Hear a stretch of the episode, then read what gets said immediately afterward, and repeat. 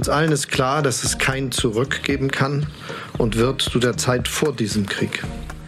Uns allen ist auch klar, vor uns liegt eine Zeit der Unsicherheit.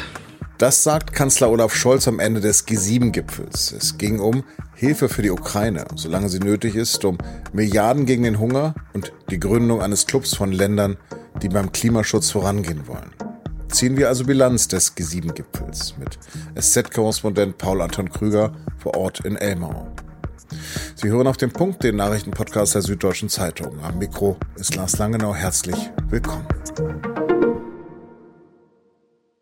Wie so ziemlich alles gerade hat der russische Angriffskrieg gegen die Ukraine auch den G7-Gipfel in Bayern bestimmt. Zum Abschluss des Treffens Dienstagmittag hat der Kanzler gesagt, mit der heutigen Abschlusserklärung der Staats- und Regierungschefs demonstrieren wir eben die große Kraft demokratischer Bündnisse.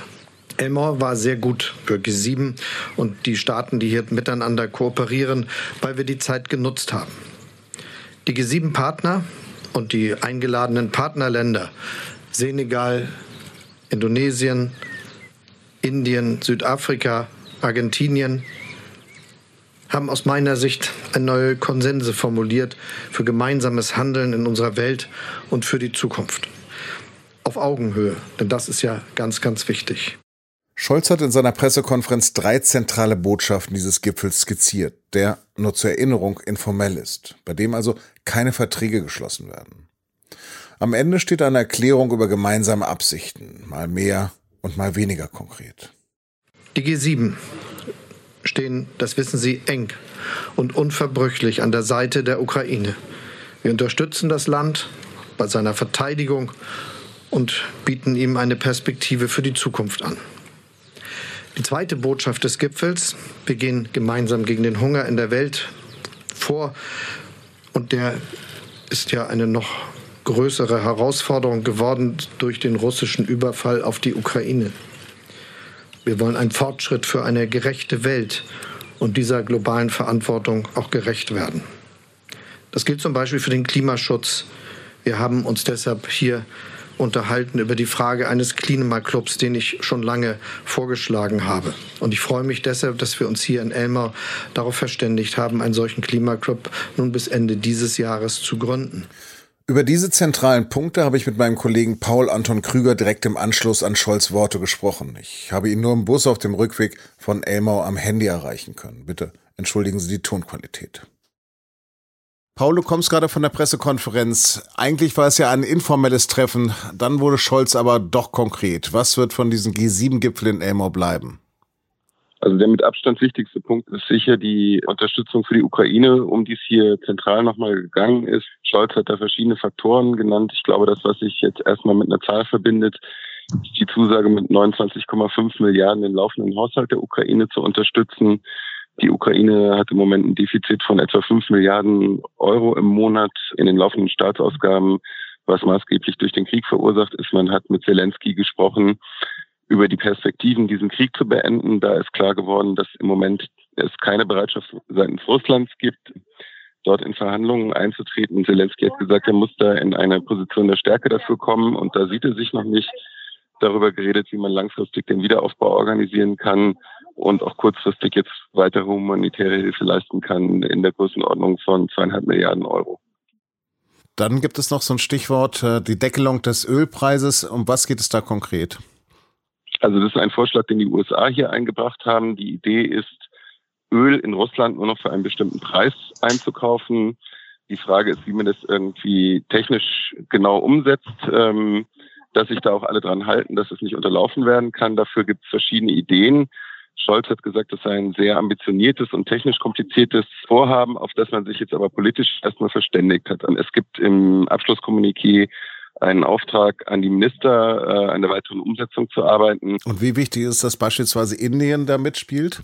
Indien kauft gerade sehr viel russisches Öl, auch zu besseren Preisen, weil eben Mengen frei werden, die Russland anderweitig nicht mehr verkaufen kann, weil eben die Europäer versuchen, das auszuphasen. Aber insgesamt ist es natürlich so, dass die Haltung der Partnerstaaten, die hier äh, dazugeladen worden sind, sich den, den westlichen Sanktionen gegen Russland nicht angeschlossen haben und das auch weiterhin nicht tun werden. Das ist hier relativ klar geworden, dass man da unterschiedliche Sichtweisen hat. Auf der anderen Seite haben eben auch diese Staaten Interesse daran, dass der Ölpreis runtergeht und daraus erwächst dann unter Umständen auch eine politische Bereitschaft, bestimmte Dinge mitzutragen. Aber das ist noch nicht so weit, dass es wirklich ausbuchstabiert ist. Eine Reihe von Teilnehmern wollte auch die Einfuhr von Gold aus Russland stoppen. Was ist denn daraus geworden? Das wird kommen, mehr oder weniger. Also das haben auch wiederum die USA und Großbritannien angekündigt. Japan hat sich dem angeschlossen und Kanada auch. Die können das für sich entscheiden. Die E3-Staaten, Frankreich, Italien und Deutschland, die ja in der EU sind, haben darauf hingewiesen, dass äh, Sanktionen innerhalb der EU natürlich immer abgestimmt werden müssen und immer nur im Kreis der 27 verhängt werden. Ähm, da wird man jetzt dran gehen, da wird man dann auch sehen, ob es Länder gibt, die da skeptisch sind in der EU. Man muss aber sagen, dass von der Wirkung das keinen so großen Unterschied macht von den Goldlieferungen aus Russland, die äh, in die G7-Staaten gegangen sind, hat bisher Großbritannien mehr als 90 Prozent abgenommen. Von daher ist die größte Wirkung schon erzielt, wenn Großbritannien dieses Embargo verhängt. Es geht ja auch um den Export von Weizen aus der Ukraine und um Hunger in der Welt. Ist das denn mehr als ein Appell an Moskau? Da geht es jetzt hier um verschiedene Sachen beim äh, G7-Gipfel. Das eine ist äh, konkret die äh, akute Hungerkrise auf der Welt zu lindern. Da sind jetzt nochmal 4,5 Milliarden äh, Dollar zugesagt worden von den G7-Staaten. Ähm, das zweite ist äh, der Versuch, äh, der Ukraine zu helfen, das Weizen zu exportieren ähm, und andere Agrarprodukte auch. Ähm, das geht natürlich nur äh, in begrenztem Umfang. Also man hat versucht, jetzt Alternativrouten zu etablieren über Binnenschifffahrt, über Eisenbahnlinien und das wird man auch weiter verstärken.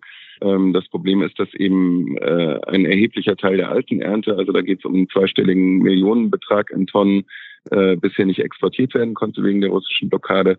Die neue Ernte jetzt schon reinkommt und ähm, damit auch letztlich äh, für die Zukunft schon Entscheidungen vorgeprägt werden, zum Beispiel, ob die äh, ukrainischen Bauern in der nächsten Saison Getreide im gleichen Maße anbauen, wie sie es bisher getan haben. Stichwort Klimaclub. Ist das mehr als eine unverbindliche Absichtserklärung? Das ist jetzt erstmal eine Absichtserklärung, dass man das machen will. Scholz hat gesagt, er ist darüber sehr, sehr glücklich. Ähm, das soll dazu führen, dass es ein, eine Struktur gibt, in, in der man halt ähm, darüber berät, wie man mit verschiedenen Ansätzen, die es da ja durchaus gibt, was zum Beispiel CO2-Bepreisung angeht, ähm, was äh, die Dekarbonisierung angeht, ähm, zum Beispiel bei der Energieerzeugung, ähm, wie man da zusammenarbeiten kann, wie man weiterkommt. Das Ziel ist auf jeden Fall halt ähm, mehr dafür zu tun, dass die Klimaziele von Paris eingehalten werden können. Ähm, Scholz hat gesagt, dass soll auf keinen Fall ein exklusiver Club sein, in dem nur die G7 unterwegs sind, sondern er will da so viel wie möglich äh, andere Länder auch noch einbinden, unter anderem die Partnerstaaten, die jetzt hier waren. Putin will ja zum G20-Gipfel im Herbst nach Indonesien reisen. Scholz hat sich dazu verhalten. Also wie reagiert die G7 auf diesen Affront? Also man hat äh, ganz klar gesagt, dass man äh, jetzt nicht nur, weil Putin an diesem Gipfel teilnimmt, äh, dieses Format aneinandertreiben will, man hält das weiter für wichtig ähm, und man wird sich dann halt vorher abstimmen, wie man als G7 da auftritt. Aber ähm, von einem Boykott war jetzt hier nicht die Rede. Aber das ist auch, glaube ich, noch nicht final entschieden. Paul, herzlichen Dank. Fast alle Teilnehmer von Elmau reisen gleich weiter nach Madrid zum NATO-Gipfel. Spaniens König lädt am Abend zu einem Gala-Dinner ein. Auch da geht es vor allem um den Krieg in der Ukraine und die Frage, ob der türkische Präsident Erdogan sein Veto gegen den Beitritt von Schweden und Finnland noch aufgeben wird. Verfolgen können Sie den NATO-Gipfel im Ukraine-Live-Ticker bei sz.de. Ukraines Präsident Zelensky nennt es eine der dreistesten Terrorattacken in der Geschichte Europas. Eine russische Rakete hat ein Einkaufszentrum in Krementschuk getroffen. Nach jüngsten Angaben wurden dabei mindestens 18 Menschen getötet und 60 verletzt. Das russische Militär hat einen Angriff bestätigt. Es bestreitet aber, dass das Einkaufszentrum in Betrieb gewesen sei. Russischen Angaben zufolge war es ein Luftangriff auf Hallen, in denen westliche Waffen und Munition gelagert wurde. TV-Bilder des zerstörten Gebäudes und viele verletzte Zivilisten zeigen das Gegenteil dieser Behauptung. In Texas sind die Leichen von mindestens 46 Menschen in einem zurückgelassenen Transporter in San Antonio gefunden worden. Bei den Toten handelt es sich wohl um Migranten, die unerlaubt in die USA eingereist sind. 16 weitere Menschen, darunter auch Kinder, wurden dehydriert ins Krankenhaus gebracht. Die Polizei sucht jetzt den Fahrer des Sattelzuges. Er hatte das Fahrzeug in großer Hitze in einer abgelegenen Gegend am Rand von San Antonio zurückgelassen. Die EU-Umweltministerinnen und Minister sprechen heute über einen Aus für Verbrennungsmotoren ab 2035. Die Gespräche ziehen sich aber bis nach unserem Redaktionsschluss um 16 Uhr. Es gäbe noch viele offene Fragen, hieß es von Seiten der Teilnehmenden. Länder wie Italien, Portugal, Bulgarien, Rumänien und die Slowakei haben sich dagegen ausgesprochen. Und auch in der deutschen Regierung herrscht darüber Streit. So will die grüne Umweltministerin Steffi Lemke dem Aus zustimmen. Die FDP aber ist dagegen und sagt, Lemkes Position sei nicht abgesprochen. Bei sz.de bleiben Sie aktuell informiert. Ein früherer KZ-Wachmann ist am Mittwoch im Landgericht Neuruppin zu fünf Jahren Haft verurteilt worden, wegen Beihilfe zum Mord in mehr als 3500 Fällen. Bis zuletzt hatte der 101-Jährige bestritten, im Konzentrationslager Sachsenhausen tätig gewesen zu sein. Anklage und Gericht stützen sich auf Dokumente mit Namen und Daten von Josef S. Eine große Reportage über einen der letzten Nazi-Prozesse lesen Sie in der SZ am Mittwoch oder mit einem Digitalabo bereits heute ab 19 Uhr. Auf dem Punkt produziert hat Jakob Arno. Vielen Dank fürs Zuhören. Bleiben Sie uns gewogen.